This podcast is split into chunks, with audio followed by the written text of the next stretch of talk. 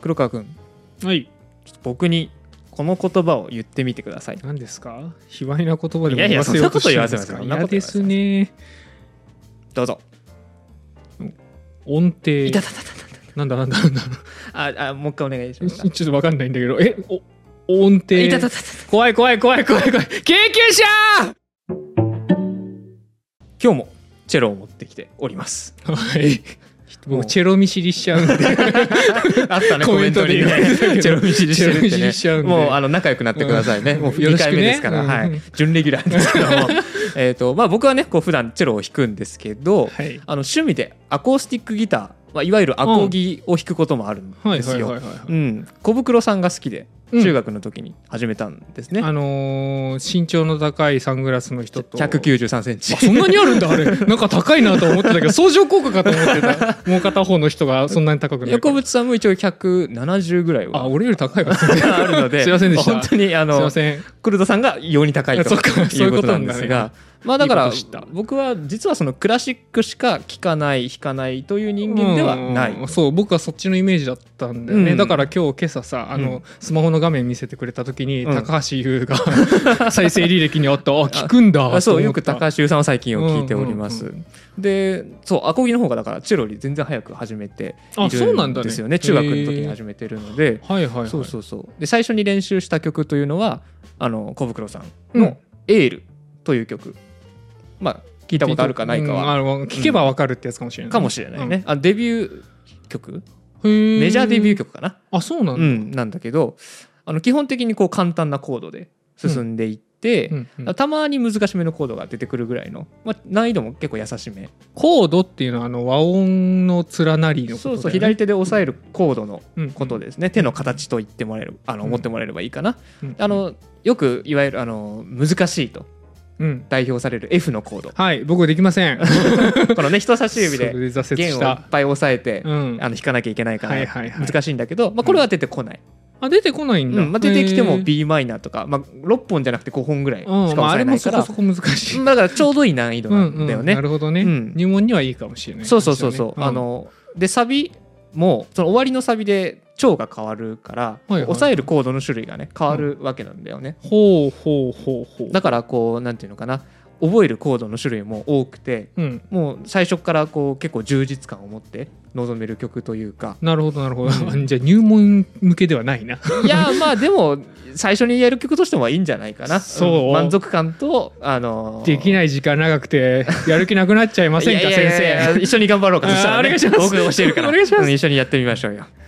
で、うんそのアコギと生チェロの大きな違いの一つに、うんフレットの有無がありますフレットってあれだよね、うんこの、えっとネックの部分にあるその金属製のバーみたいなのが下にあるやつ、ね、そうそうそうそう、このね金左手で押さえる場所これネックっていうんですけど、うんはいここにねあの金属の棒が埋め込まれていて、うんうんあの倍音の回でもやったんですけど、うん音の高さっていうのはこう鳴らす弦の長さうんうんうんこうフレット同士の間にはうんある程度の幅があるんですけど、うんまあ、そのフレットの間を押さえていれば基本的にはあの音は変わらず、まあはいその間であれば、あの一定の音音の高さがなると、うんうんまあ、いわばデジタル的な区切られた音程がなるんですよね。デジタル的なね、うんうん、大丈夫アナログとデジタル、うんわあかんないのなんていうのかな段階的に区切られてるのがデジタル、あへのーこうなんていうのかな言葉が出てくる連続的につながってるのがアナログと思ってもらえればいいと思うんだけどはいはいあ要はピアノの鍵盤みたいにさ、うんあのここを押せばこの音が鳴るって決まってるのが、まあ、デジタルだとあここあ、でじゃはあこれはアナログそう対してこれはアナログはいはいはいなはい感。あじやっとわかった。ううんうんそうだから今アナログなんですよねこのチェロっていうのは、はいまあ、チェロに限らずバイオリンも含めたバイオリン族の楽器、あの難しそうだよね。一目見てさ。そうわかんないじゃんあのーどこで押さえたらいいのかよく言われるそれは、うんあのどこを押さえればいいんですか、うんとかどうやって音程合わせてるんですか、うっんて聞かれるんだけど、うんうんこれは、えー練習をするしかもちろんないですよねもうそれはもうもちろんもっと簡単な方法ないんです か。いやいや楽をしようとしないでそこはもう練習をするし僕一ヶ月後にはか発表会出たいんです。いやいやいや1か月間頑張ってくださいそれはうんまあだからこれがオンツラなのかなはいはいはい、音つらね。ううんそうなんだよねでそう押さえる場所がちょっとでも変わっちゃうと、まあ、音程が悪くなっていくそうだよといねうことなんだよなんね。か僕はあの一生できる気がしないですまあまあこれはもう本当当少しずつだからね、うんうんさちょっとずつちょっとずつこう精度を上げていくんだけど急に忘れたりしないのあー急に忘れるあんまりないけど、うんでも本当にこうしばらく弾いてないとちょっと感覚狂っちゃうかもああねやっぱそういうところあるにはあるんだとね思いますね。ううんんでこう不思議なことにね、うんこの音程っていう言葉うん最初に黒川君にも言ってもらったけどはい音程っていう言葉を聞くとそのそれがいいとも悪いとも言っていないんだけれども、うんなぜか精神的ダメージを食らうんですよ ね。えーっと自分あ言われることに対してってこと音程っていう言葉を聞くと音程っていう言葉に対して拒否反応があるのそうです難儀 だね難儀だよそれは、まあ、これはもう本当にしょうがないんだけど、うんなんでかって考えた時に、うんまあ、これはきっとその音程が悪い時にしか音程っていう言葉を聞かないからなんだよね。あーあーそういう言葉結構あるよね悪い時にしか使わない言葉、例えばその滑舌はいって単語をポッて与えられたうんら、なんか聞こえづらかったのあかれなさと思残う。酷じゃない滑 舌って滑舌って言葉自体がさ確かにあ 滑の舌も滑言いづ舌らいし、ね、悪い人間にとって言えないからうんうんうんうんまあ、音程もそれなんですよ、うんやっぱ音程って言葉聞くとうっと心が痛むあーでもそういうのあるよね、ううんんあるあるどの界隈にもそうなんです、その音程を保つっていうことはとても難しいと、はいはいはい正しい音程であり続けることは本当に難しいんだけど、うんただこう世の中で流れてる音楽っていうのは音程が正しいことが当たり前そうですねなんですよねそうでないと世に出てこないそうなの、うんで悲しいことにその正しい音程で演奏された曲をうん僕らはようやくなんとなく聞き流せるんですよね、えどういうこと、要は音楽をうん無視できるぐらいに心地よく聞こえる音楽っていうのはそれは音程が正しくないとそうはならないんですよ音楽を無視できるくらいあなるほどね、うんああ流し聞き流てせるてってこと違和感を覚えちゃったらダメなんだあそうだそうだよねだからそうそうね本当は難しいんだよねうんうん音程を正しくあり続けるっていうのは難しいんだけど、うんようやくそれを僕らはなんとなく聞き流せる、はいはいはいはいはい、うんまあ、悲しいけどね、ううんん、だからこう音程っていうのはうんもう合わせていくしかないもうこれは練習していくしかない合わせていくしかないそうもうド頭一発目の音から緊張が走るわけやなんでっすぱよりオンツラじゃないですかこれはオンツラなのかな今んとこオンツラの話しか聞いてないで すけど、うんまあねそれはをい乗り越えてうんいい音楽を奏でたいところなんですけども、うんでさてあの今話した音程という言葉は英語ではピッチに近いと、あピ思いまッすチって聞きますね、うんまあ、ピッチがいい悪いとかねこれも音程という意味で使われピると思ッうんチはですいけいど悪いなんだピッチが速いとかのイメージ、うんあそれはなんかこれ完全に俺の勘違いだねテンポかなピッチっていうよりかはね,、うんそうだね多分ね、うんあそうそれが晴れてよかった一個学びね 先に言っといてよかったこれでよかったよか助かるったよかった、うんピ完ッ全チに勘違いはしてたその調子とか音の高さみたいなニュアンス、あそういうことなんだうんね、へでーただ英語で音程を表す言葉っていうのは、うんピッチ以外にもう一つある、うーんで結構聞いたことありそうある絶対ある音程うんなんだろうあ筋トレのーうん2分筋トレ、うん2分筋トレ、うんその間の時イ間ンターバルインターバルですよね、音程もインターバルって言うんですよえそうなのそう完全に休むイメージしかなくてさまあ休むっていうだけの意味ではないとは思うんだけどそもそも英語がで きないわかんないんですけど、はい一応そのインターバルっていうのは距離うんみたいな意味がああると、まあだから間に空いてる時間はいはいはいも含めてインターバルと言っているんだけど、どじゃあ音程って距離なんですかそうそうそうそうそうだから定の字もさ、うん日本語でもそうだね家庭とか童貞校とかね庭あそうそうそう,、うんうんうん道のりを表すような単語があるでしょ、そうすねだから音程っていうのは音と音との隔たり、距離ほうみたいなことを表しているわけです、ね、ああそのものじゃなくて何によってそれとそのその音同士が分けられてるかっていうことをうんうんうんうん表しているってことなんですそうそうそうそうだからおーそのものの高さっていう意味で音程っていうのはもちろん伝わるよすごく伝わるんだけど、うんうんうん今のが音程いい悪いっていうのは伝わるんだけど、はいはい本来の意味はまあ距離あ二音間の距離のことをあ指なしてるいほどなるるとほどでこれを考えるとさっき言ったようなこう冒頭一発目の音から音程が合うかどうか緊張するっていうのはなんかおかしいような気がしてこないそうだねだ二っつの音がて隔たりでしょないとあそうそうそうんんんまだ始まってもいないのにうんまあ、なんだけど、うんまあ、これを解決する方法はまあ一つあって例えば、うんちょっとずれた音から毎回同じだけずれたように演奏すれば、まあ、音程は狂ってないことに一応なる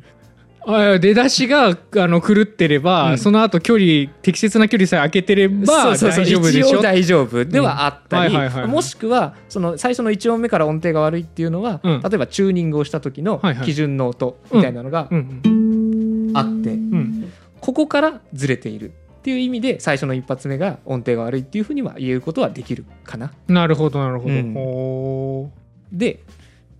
長さにメートルという単位があるように、うん音程にも単位がある。ー音程の単位、うんは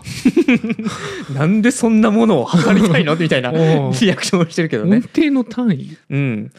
で姉妹チャンネルうのゆる言語学ラジオさんの方で、はいはいあの助数詞の回があったんですけどありましたね、うんそこでも言っていたようにうそんの単位っていうのは人の認識を表すとうんうんうんうんうんうんうんでそれを僕らは共有しているとはいはいまああのその単位があった方が伝わりやすくて便利うんといったような意味合いでもいいと思いますけどね、うんまあ、つまりこう音程に数え方があるっていうのはその音楽をする人間にとって共有しておくべき価値観っていうものがあるんじゃないのかなと思うわけですよ。ああじゃあルールーをさルールを定めておかないことには、まあ、それこそ出だしでずれている人間たちが出てきちゃうから、うんうんその全体として音が整わないよねっていうことなのかなそうだね、んまああの他にも多分いろいろあるとは思うんだけあると思うどけどそれも一つの答えだと思う,、んんんそうなので今日はそんな音程の数え方について見ていこうと思いますよろしくお願いします音程の単位は大きく2種類存在しますうん一つ目の単位はセントんそれって、んお金の単位のおおそうですよね、うん100セントでうん1ドル100セントで1ドル、うんうんうんなんだけどまあそれと同じように、まあ、セントっていうのは100っていうまとまりを表しているんだよねへえそうなんだ例えばセンチメートルのセンチの部分あれってそうなのまあ100センチで1メートルだもんねうん確かにとかそうだあとはそうだそうだパーセントはいはいはいは要いははい100で割った時のパーセントだから100分率のことを、まあ、パーセントと言ったりするわけだよね。もう満足 ですはいごちそうさまでした。はいお腹いっぱいあの満足で。ですすはいまあ確かに僕もこれした時おなるほど確かにと思ってねうん一個学びだったんだけど、うん音程もはいセントで表します、へえうん。これはどっからどこまでかっていうとうん例えば「ド」の音から「ド」のシャープまでのように、うんえーピアノの黒い鍵盤を含めて一つ進んだ時つまりは半音進んだ時に、うんうんその音程を100セントとすると。半音で100セントってことは、うん白白白い鍵盤と白い鍵盤の間はうん200離れてるあ違うわえっ、と 白と白の間が100か、だから黒1個挟むと200になるのおーっ とそうだね黒いのを挟んだ場合の白白は200。そうだよね、うん黒鍵を挟んだ隣り合った白白の場合場合はは 100, 100そうそうはいそはういそはういその理解であオっッケーたオッケそーうそうそうそうなんで100なんですか、なんで100なのかうーん なんでだろうお ねーなんで100なの今か日はそれをを聞ける回じゃないまあ半音でとりあえず100セントだという半音なのに100なのはなんでなんですか厳しい質問だ ね。わからないね、半そこセはントじゃね。ダメだったんですか、半セント、んうん、半半分の半にセントで半セントの方が半音とリンクし。てなるほどいい気がしますけどまあ、ただ、その半音の中でも細かい、あの、区切り、区分、メモリは欲しいから、欲しいんだ、まあ100セントじゃなかってもいいのかもしれないけ ど、とりあえず半音1セントだと困るのかもしれない。なるほどなるほどね、うんごめんかな困らしちゃって 難しい質問だうな、んやっぱな。いやなんかあるじゃんこう全部って指し示すものがうん。 200だったりするのってすごい違和感があってよくあとゲームとかでもそうだけど、うん桁がでかくねって思う時があるのよああ、確かに。もう半音で100にしちゃうと、この場合は全体がもっとでかくなっていっちゃうと。そうそうそうのもあるしさ、うんあの基準にするんだったら全部を100にして、うんやっぱ半分は50にしてもらわない とパーセントとも釣り合いが取れないんじゃないんですか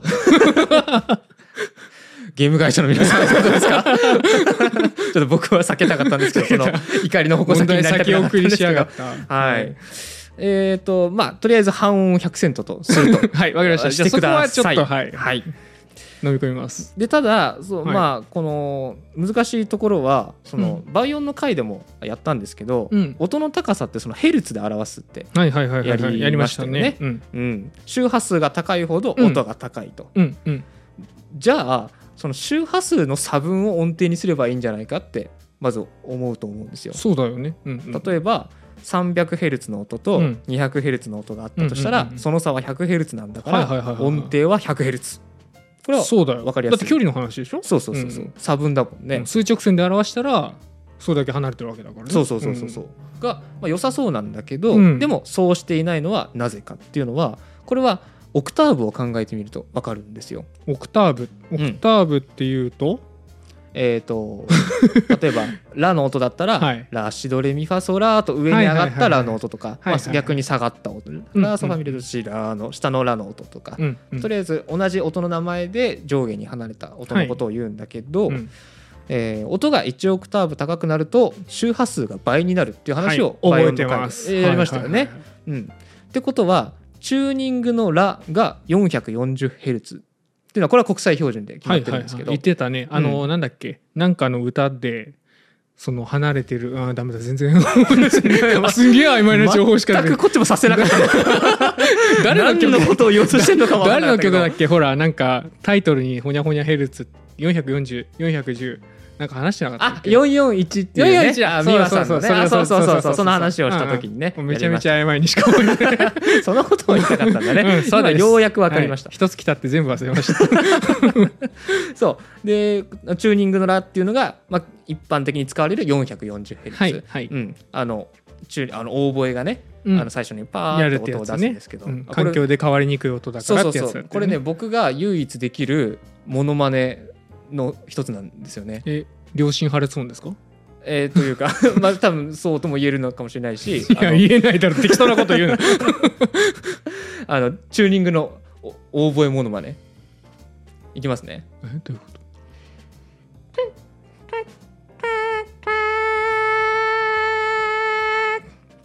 これめっちゃ似てるんですけどうーんせめて事前に、うんあの元ネタの音聞か して困惑しか しな正いから解がわからないといわかんないわかんなういうん失礼いたしましうんいた。えいえ大丈夫大丈夫でまあこの音を 440Hz だとしたら、うんまあ、この1オクターブ下の「ラ」っていうのは 220Hz そうなるよねになると、うん、でさらに1オクターブ下の「ラ」の音は 110Hz になるなくなっちゃうよもう半分ですよね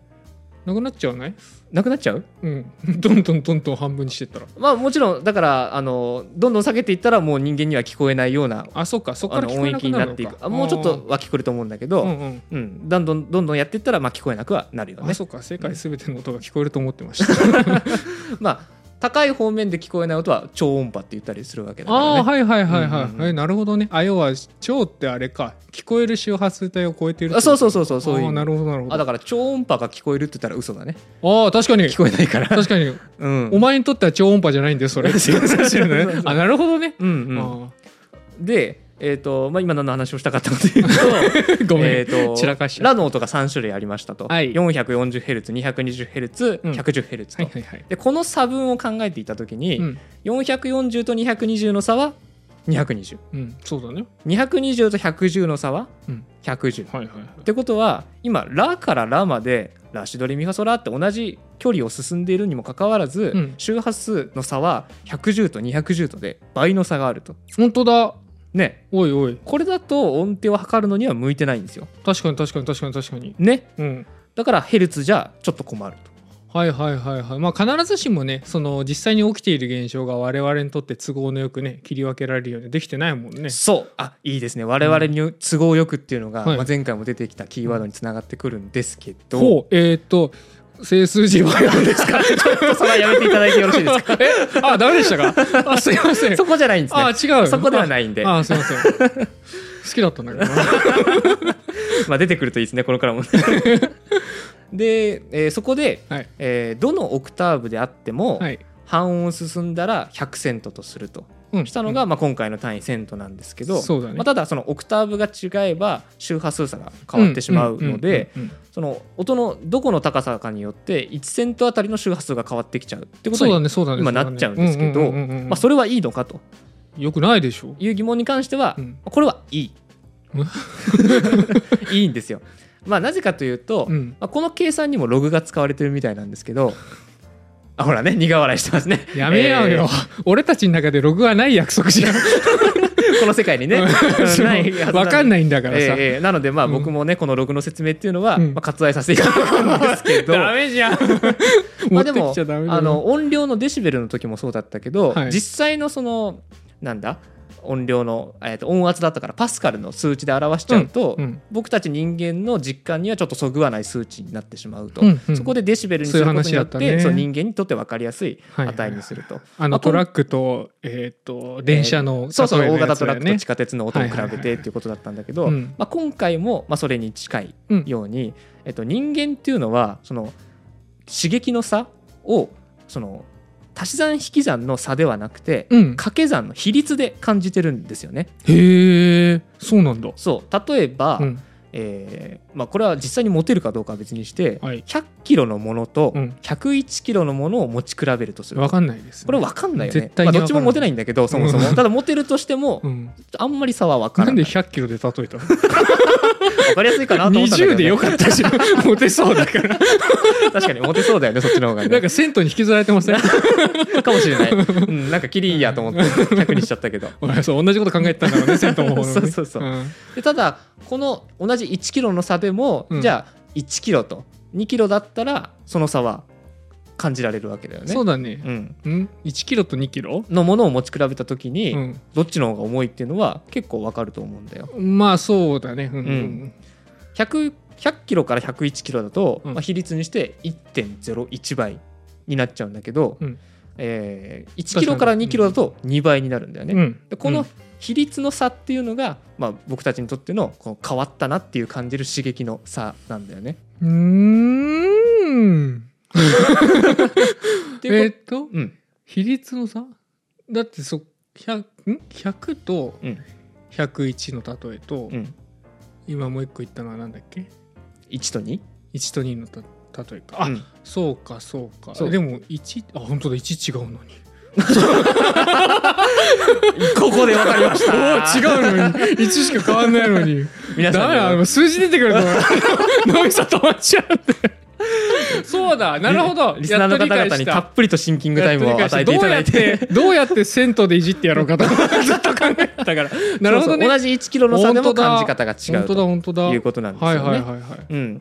でということこれをまあ音程にもあの当てはめて考えることができて、うんまあ、たとえ周波数の差が違っていたとしても、うんうんラの音からどれだけ進んでいるのかっていうのが大事。うんうんだからつまり半音を100セントとしておけば何セント進んだかっていうのが周波数に限らず倍率として何倍進んだかっていうのがどのオクターブでも一定になるとうんだからそうセントっていう単位で音程を表すなるほどなるほどっていうことなんですよね。はいはいでちなみにあのある音を聞いてそれが正しい周波数からプラマイ何セントずれているとあ今音程悪いなずれたなっていうふうに感じるって言われることがあるのね、はいはいはい、まあ、細かいちょっとひ数字はあの忘れちゃったんだけど、うんってことはその高い音でも低い音でも何セントかずれればあのあずれたってことが分かると、うんうんうんうんつまりあのた音の高さによってその1セントあたりの周波数差が違うから、うんうんそのバイオリンの高い音が 1Hz ずれた時と、うんチェロの低い音が 1Hz ずれた時うんこれっていうのは同じ 1Hz でもずれ方の聞こえに差があるとはあ要は聞バイかオないとわかんないけど、 チェロの方がうん、 1Hz ずれた時、うんあずれたなっていうのが分かりやすくなってしまう。へえってことは、うん弾くの難しいってことだとはあの口が裂けても言えません。 いやあそうなんだあそうかそうか、そうだうねんバイオリンの方が簡単ってことは決してあないとうわーいいねニュートラルで すねでもあの実際にはこう弦の長さもうん違うとバイオリンはちっちゃいでしょ、はいはいってことはその少しのこう指の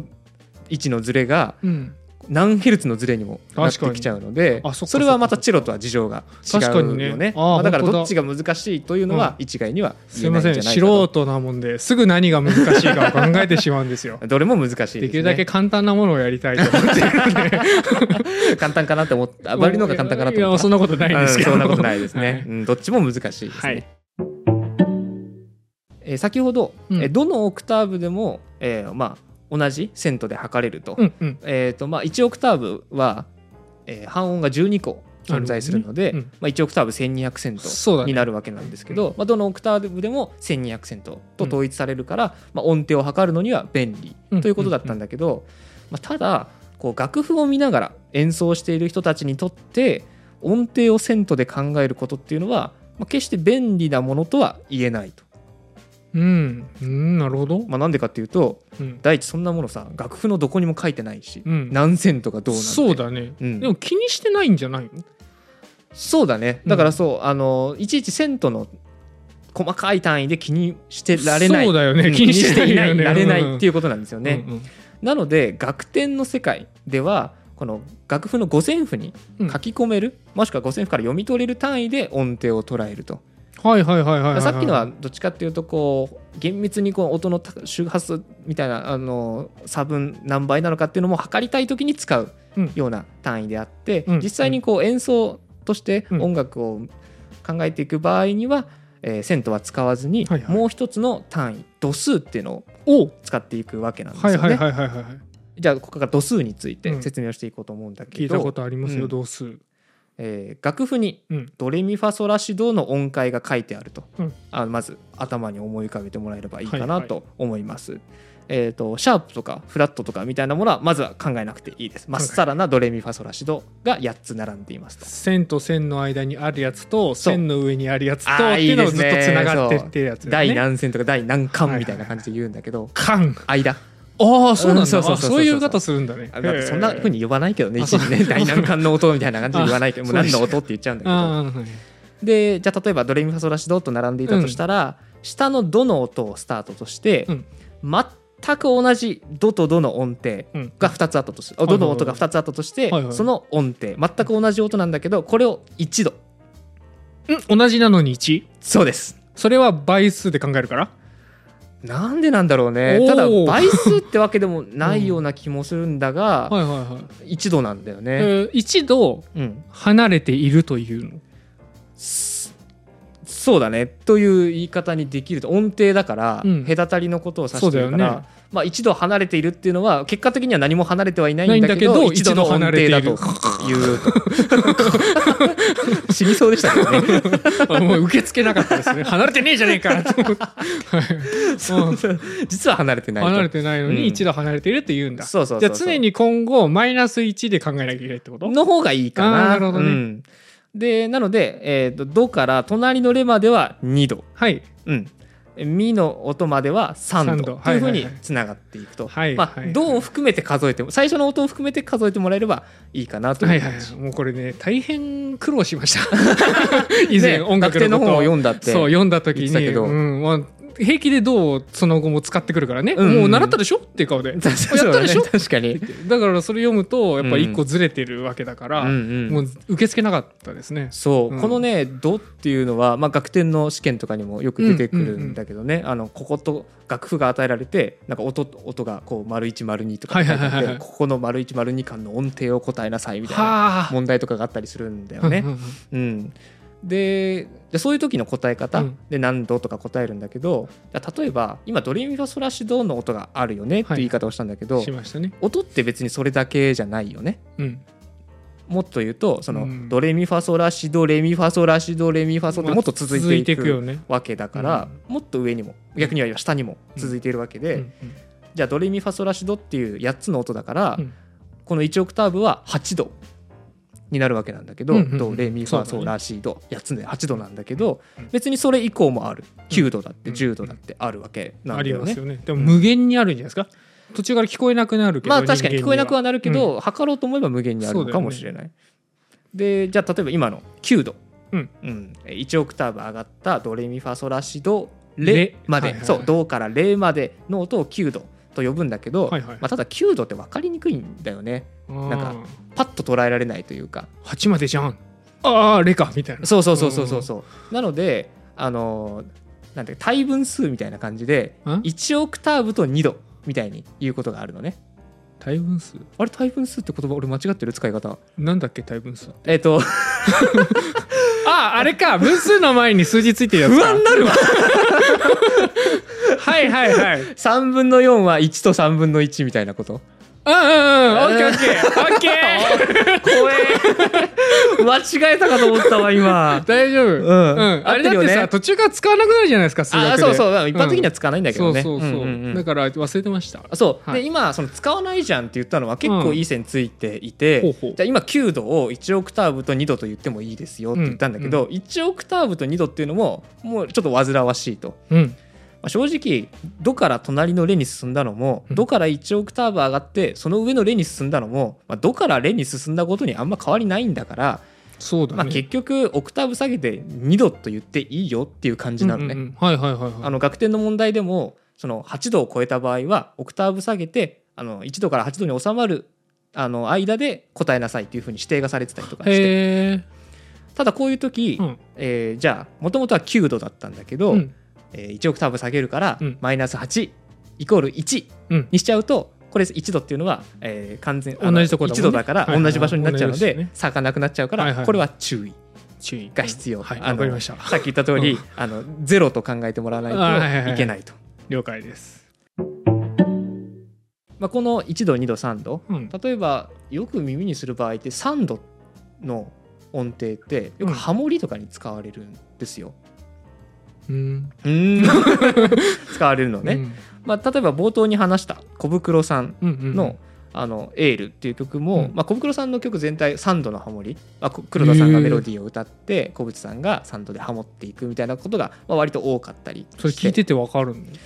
3度だなっていうのは、まあ、あの3度の響きを知れば後々わかるかもしれない。えーかっこいい いいな初見でこれ3度だなって思えたらまあそれはすごいねな俺んもか1か月でそうならないです1か月で。楽したいんですやっぱうーりんまあじゃあ1か月間3度の響きをずっと聞き続けて頭がおかしくなってきた頃に分かるかもしれないけどうんあうんー、先生ありがとうございます はいまあ、だから僕はそのギターを練習する傍らね、うんあのハモリのパートみたいなのもよく練習したりして、へえまあ、小渕さんの役割をこう僕がこなせるようになれば、うんまあ、黒田さんのメロディーを歌う友達が現れてくれればまあ最悪小渕さんを蹴り落としてね自分が小袋になれる わけだからまあまあまあまあまあ、まあ、できればね、うんあの小渕さんやりたいんだけど危ない野心ですよそれはいや本当危ない危ない危ない危ないまあねうまくはまったら気持ちいいからね、うんハモリがね。まあねそれはそうだようねん、でこの度数うんこの楽譜に書かれた音符の距離を見てこう度数をつけていくわけなんだけど「うんえード」から「レ」とかね「ド」から「ミ」っていうその楽譜の線の上線の間にああってどんだけ離れてるかなっていうのが度数を測るあの基準になるんだけど、はいただ今のままだと少し雑なのね。ねえそうかなうん、でこれ、うんえー、と最初にあの黒川君が言った「線との時に、はいはいえーピアノの黒い鍵盤を挟むうん挟んで隣の白い音に行けば、うんこれは200セント全音離れてるそうそうそうそう、ねそして黒い鍵盤を挟まなければ100セントはいはいっていうふうに言ってくれたんだけど、はいまさにその通りで、うんえー全音と半音、うん例えば「ド」から「レ」に行く時とは「いはいはミ」いから「ファ」に行く時っていうのうはんこれは全音の時と半音の時とパターンがそうだはあるわけいなはのいね。はいはいじゃあこれを同じ隣の音だからといってうん2度にしていいのかと本当だいうのはこれは答えはノーなんです対よ応ね。取れてないもうんん、ねしちゃいけないんですよ。うんうんなのでドとレのように、うん今全音離れているものをこれを長い2度と書いて長2度と言いますとあ。れはそういう意味だったんですねそういう意味だったんですよよで逆に、えー全音じゃなくて半音離れている、うんミとファとか、うんえーシドみたいな音程のことを、えー短い3度、うんあでごめんなさい短い2度だ短い2度と書いうんうんてうん単2度とうん言うと、間に黒鍵を挟んでない状態でねそうピアそノうでそういそううとこそうろのねだこれは2度だけではなくて3度とも同じことが言えて、はいドからミだったら、うんドレミっていうのは全部全音同士離れてるから、うんうん超3度はいはいはいはいミファソっていうのは、うんミとファが半音でうんファとソが全音っていう,、んうんうんうんまあ、全音1.5個分みたいなはいはい感じだから、そうねそうねこれは単3度ああていう風になっていくわけじゃあ全音離れてるところが挟まっても、うん短いのがあればそっちに引そうっそう張そらうれてそいうくっていうそうその構成要因を見ていってはいはいいこれは超だね単だねっていうのが決まっていくと、まそうなんだねなるほどね、うんうんうんはいはいあ、こうしてこう2度とか3度6度7度っていうのは、うんそれぞれ超難度難度単難度っていう呼び名が出来上がっていくと、うんまあ、これうがん基本形なるほどなるほどでただこれ曲の中にはドレミファソラシドの8つの音しかないわけではないと、うんまあ、さっき言ったのは上に伸びていくとか下に伸びていくって話だったけど、うん今度はそういうことじゃなくて途中でその音が変化するっていう時が来るシャープとか、ああフラットとああはいはいまはあいいわゆる臨時記号おなとじみの言われはいるものだよね、はいあれ臨時記号って言うんだあそうそう臨時につくからね臨時記号って言うんだけどじゃあこうもともと超二度だった、ドレのうんレが半音上がったとすると、はいはいはいドレになったとしたら、うんこれレシャープなんだけどね、うんドレシャープになったとしたらこれはもう超二度とは呼べないと、まあ、さっき単うん二度と超二度を区別したように、そうだねこれも区別していかなきゃ間に挟まってるだけのもんだもんねそうそうそうそう、だからこの超2度よりもはいさらに半音広くなった音程を増えた2度と書いて増2度と呼ぶとうん、うん、 ちょっとあのそろそろ頭に入ってこなくなりまし たね今長い短い長短の区分のうんさらに外側に増える増うんっていうのが出てきたと、えっとそれはそれはどういうあれえーなんだっけ、シャープとかフラットの臨時記号のつくまあえー半音3つ分離れてると思ってくれればいいかなそれがゾうんー増2度ゾうんうんうんうーンんで逆にうん、まあ、増長短って長い方からあるから、はいはいはい逆に言えば弦もあるわけなんですよは。あ長短の外側に増弦がいるわけですね。俺2回に分けて言って くれそうか、次回も別のがあるんだけどね。まあまあまあいいですよはい、 えーうんなので、もあるんだねそうそうそう、小長分けが短まのた別にね外側に増弦という部分があると。まあ、もう一回整理すると、はいえー短い方があの音程が狭い方から順番うにん弦、弦、まあ、弦2度、弦単2度、単二度長2度、増2度というふうに、はあえー呼び分けることができるようになる噛み合っちゃってんだ長短増減がそうそうそうそうそうそうでただ、まあ、今ねあのこう呼び分けができるようになりましたとは言ったんだけど、うん分かりにくさっていうのも残っていてあーうん、うん、全然頭入って こないです、うん、例えばこうあのねそれこそ音楽受験の回で、はい異名同音の話ってああやったねしたでしょうんうんあれ異なる名前の同じ音と書いてはい異はいはいはい名同音例えば、えー白い鍵盤の「レ」と「ミ」の間に挟まれた黒い鍵盤っていうのは「レ」が半音上がった「レ」のシャープなのかうん「うんえーミ」が半音下がった「ミ」のフラットなのかっていうことですよねうんう。んうんうんうん常に惑わされてるやつですよそうそうそうそうそうあれはいでこのレのシャープとミフラットは実際には同じ高さの音ですとですねうん、つまりドレシャープっていう増2度っていうのは、うんまあ、言ってみればドミフラットっていう単3度と同じ距離だとなるほど確かに確かにいうことがそうなるねできるわけなんですすよね。まあ、だとすれば、まあ、超単が基本なわけだから、うん増2度なんてややこしい書き方はせず、そうだよね、基本の超単である単3度で書いてくれた方がそう、だよまあ、シンプルだし、うんまあその方が読みやすいよねこっちとしてもね、うんうんうんシャープ音も取りやすそとフラッうトどっちかに統一するべきですよそうそうそうそう、まあちょっと今の発言はちょっと違うん だけどねだってわかんないんだもんただあのなんていうのかな増減っていう区分よりは超単の方が分かりやすいっていうようなそうだ感ねじ、ううんんもっぱらそうですそうそうそうでただそれでも楽譜に「増2度」と書いてあったとしたらうんこれにはどういう意味があるのかっていうのをやっぱりそれは無視せず向き合っていかなきゃならないと、それあれですかねあのそれこそガクトハウスで鴨川で話聞いたような、そそうやって書いてることにも意味があるえっ、とピピピピピアニッシモピアニッシモかあんまり聞いたことないピそれあのただあの緊張して口が回ってない人だからピピピピピアニッシモは恥ずかし何いのこと言ってるのかと思っちゃったこれからピアノ5つとかそういうふうに言ってこないアラームなっちゃったあー面白かっよかった止めれてアラームしに申しムよかったよかった訳ない、うんはいそうで学もぶそうことそうにして書かれてる意味っていうのは、はいやっぱあの汲み取っていかないそうだよとねいけないと、うんそうやってる意味があるなんだっけ、うんえっとソウルタントとかともそそうやってることはそんなに変わらないように見えるんだが、うん実はそこにもちゃんと願意があるんだよって話をあの時していたよねそうそうそう、そういう話んをしたんですが、うん今回のじゃあドレシャープゾー2度、ドミフラット単3度この違いは何かと言った時に、うんじゃあ例えばゾー2度と書いてある分かりにくい取りにくい音程ですとでこうなった場合にはやっぱりこう単3度として音程を取るよりもドレシャープってこうゾー2度として音程を取るのとだと、うんやっぱりこう音が次に進むハードルみたいなものが違うと。ほうほう取りにくいんですよ。うーんドミフラットっていうのはなんかこうスムーズに素直にいける、へえ、まあ、基本の長短の音程だからっていうのもあるんはだけいはどいね。はいああそうかそうか、そうそうそういわばこう増二度っていうのはこう何かの事情で発生してしまったようなこうイレギュラーな事態とも言えるわけねうんまあ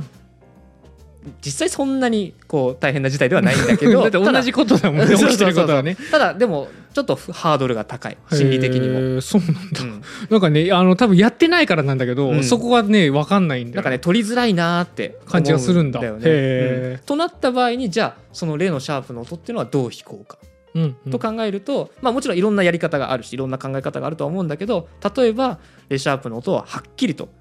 あえて強調して存在感を示すと異常なこと今やってますよっていうのはやっぱり埋もれるよりは見せた方が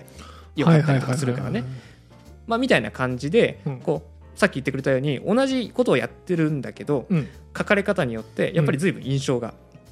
変わるんだよね。それ読み手だよね楽譜の読み手にとってのってことだよね、まあそうだよね、ううんんだしこう作曲者うん作り手としても何かしらこう意味合いがあって、単三度ではなく雑二度として書いているということになるのでそれ演奏する時ってさ、うんなんか変えるの表現鳴らし方っつうかうーん時と場合によ るかもしれないけど歯切れ悪いうーうんんそうですね、でもやる音の出す出す音だって変わんないわけだよね、うん表記の仕方が違って、まあ基本変わらないうんと、でそこからは要はあの作曲家とうん浦下君のやり取りなわけじゃんそこってまあそうですね、んこう読み合いというかねそうそうそううんいう感じになってくるとそれを外に出していく時っていうのは、うん特に変わらないまあでもやっぱりさっきみたいにその何かしらこう特別なことをしてるよっていうのを出したり、自分の中でそれそをうそうそうそう念頭に置いて弾くうん、へだーしそれはまあある程度こ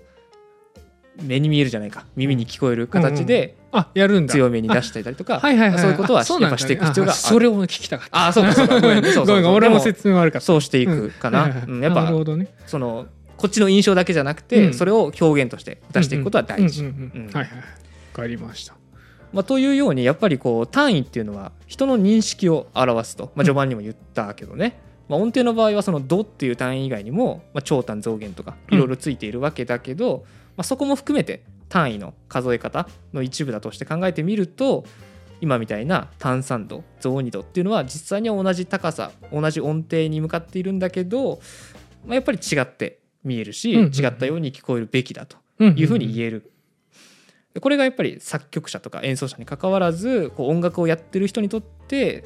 共通する大事な価値観うんうんんというふうにまあ言えるんじゃないかと思うわけなんだよね。はいはいはいみんなこう度数っていう単位にそれぞれこうイメージを持っているというか、うんここで表された増なんちゃらっていうのはこんな感じ単三度だったらこんな感じみたいな風にイメージを共有してるから、まあ、そういうふうに作曲者も書くし演奏者も表現するとうんうんいうふうに言える。文章を書くときとあんま変わんないかもしれないですねそこはあー感謝って書くかお礼って書くかみたい確かなに確のかに同じ言葉でもニュアンスの違いねと、かううんんなんて書くかによって受け取り方もそうだうんし、そうだよね込めてる意味も若干違うようにそでかつ受け取る側もそれを認識していないとそれは伝わらないからっていうところんんんも似てるね,、そうだね共通理解解っが必要っていうような感じだよね。そうするとなんかやっと必要性が分かってきましうた、んうんうんやっぱりこう単位があるっていうのは何かしら必要性があったりだとか意味があってつけられているってことだよね。これがこうもう一つの銭湯とのもう一つの単位、えー度数ですね。はいはいであのこの音程のことを考えた時にですね、うんあのーまあ、この収録してて今黒川君が最初にポッと言ってくれたんだけど、はいはいはいその度数で考える時っていうのはその銭湯のことまで気にしないんでしょ、うん気にしないでしょ、ううんんまあ、そうだから言った通り気にしないし、うん気にしてられないんですよ。よね、うん、っていうことはその度数で考えてる人たちっていうのはそもそも音程がずれるとかそういうことは考えていないとおおいい音程でいることが当たり前なんだ当とたり前なんだと耳が痛いですね。それでかそういう過程があってのことなのねそうなんですよね。あーまあこれは本当に僕も含めてですけど、うんやっぱりこう日々精進をして精度は高めていくしかないので、まあ、あの僕もねあの頑張りますので皆さん一緒に頑張っていきましょうとは いいうことなんですね。はいはいうんなるほどねじゃあ普段目を背けている事柄を今日はあえて踏み込んで喋ったと背けてないいうことになる認めろそう背けてはないよ 貴背 様はいけてはないよ練習してるんだも の、えーまあ、さて、はいえーなんだかこのね話がまとまったようにもみ感じられるんですがうんうん実はねこれまだ触れてない部分っていうのがあるんですよお気づきですいかやー情報の氾濫で僕は何も気づけない状況ですそうですねよね今ははいで今の話ってあの途中でポッと言ったんだけど2度3度6度7度はそうですよって言ったんですよね2度3度6度7度はそうですよ長短増減で表しますあっていうことですねでただそうではない1度4度5度8度の音程もあるとそうだねうんうんでこれは今日話した長短増減とは別にうん完全という言葉をつけてうん完全温度っていうふうに表現していくわけですよ。うーんっていうのを今回ではなくうん一旦頭を整えてあー次回やりたいとよかったー優しい思いますのでさすが先生でちょっすねとブレイク挟みましょうか。あー助かりま すもうダメでしたねはあダメでしたよねああ超短増減完全、 いや今並べただけ。完全は切れないのか完全 かそうそう完全あーはいはいはいうん完全難度っていうふうにまあ言っていくのははではなってく。るんだあここは次回やっていきたいと思いますので、はいよろしくお願いしまあす今回は一旦ここまでにしたいと助かる思います。はいはい、あそんなわけで来週もぜひ聞いていただければと思います、えーチャンネル登録、高評価、感想やリクエストなどのコメントもぜひお待ちしております。ありがとうございましたありがとうございました